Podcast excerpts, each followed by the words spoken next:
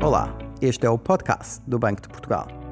No episódio de hoje falamos-lhe de pagamentos contactless que permitem fazer compras de baixo valor de forma rápida, cómoda e segura com um cartão de pagamento. Também está disponível para pagar com um telemóvel, um relógio ou até uma pulseira que tenham esta tecnologia. Se ainda não usa, está na hora de pensar nisso.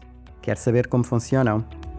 Para fazer pagamentos, basta aproximar o cartão ou outro dispositivo de um terminal preparado com tecnologia contactless que já existe em muitos estabelecimentos comerciais. Não precisa de inserir o seu código secreto. Sinta-se seguro contra tentativas de fraude.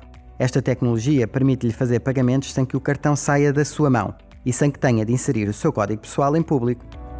Existem limites aos pagamentos contactless definidos pelo banco que emitiu o seu cartão. Esses limites são uma garantia de segurança para o utilizador.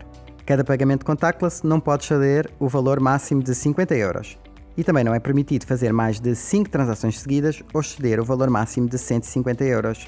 Sempre que atingir qualquer um destes limites, terá de fazer uma transação com PIN antes de poder voltar a fazer operações sem ter de introduzir o seu código secreto. E atenção! Mesmo que a transação cumpra os limites definidos, poderá ter de inserir o seu PIN. Não fique surpreendido se isso lhe acontecer. Trata-se apenas de uma medida de segurança adicional aplicável a este tipo de transações.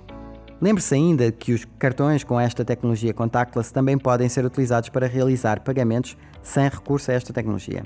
Nesses casos, só tem de fazer como sempre fez: introduzir o cartão no terminal de pagamento e inserir o seu código secreto para validar a operação. Agora que já sabe como funcionam os pagamentos contactless e em tempos de pandemia, privilegie os pagamentos sem contacto nas suas compras presenciais do dia a dia. Saiba mais sobre pagamentos e outras funções do Banco de Portugal no site do banco em bportugal.pt. E acompanhe-nos também no Twitter, no LinkedIn e no Instagram.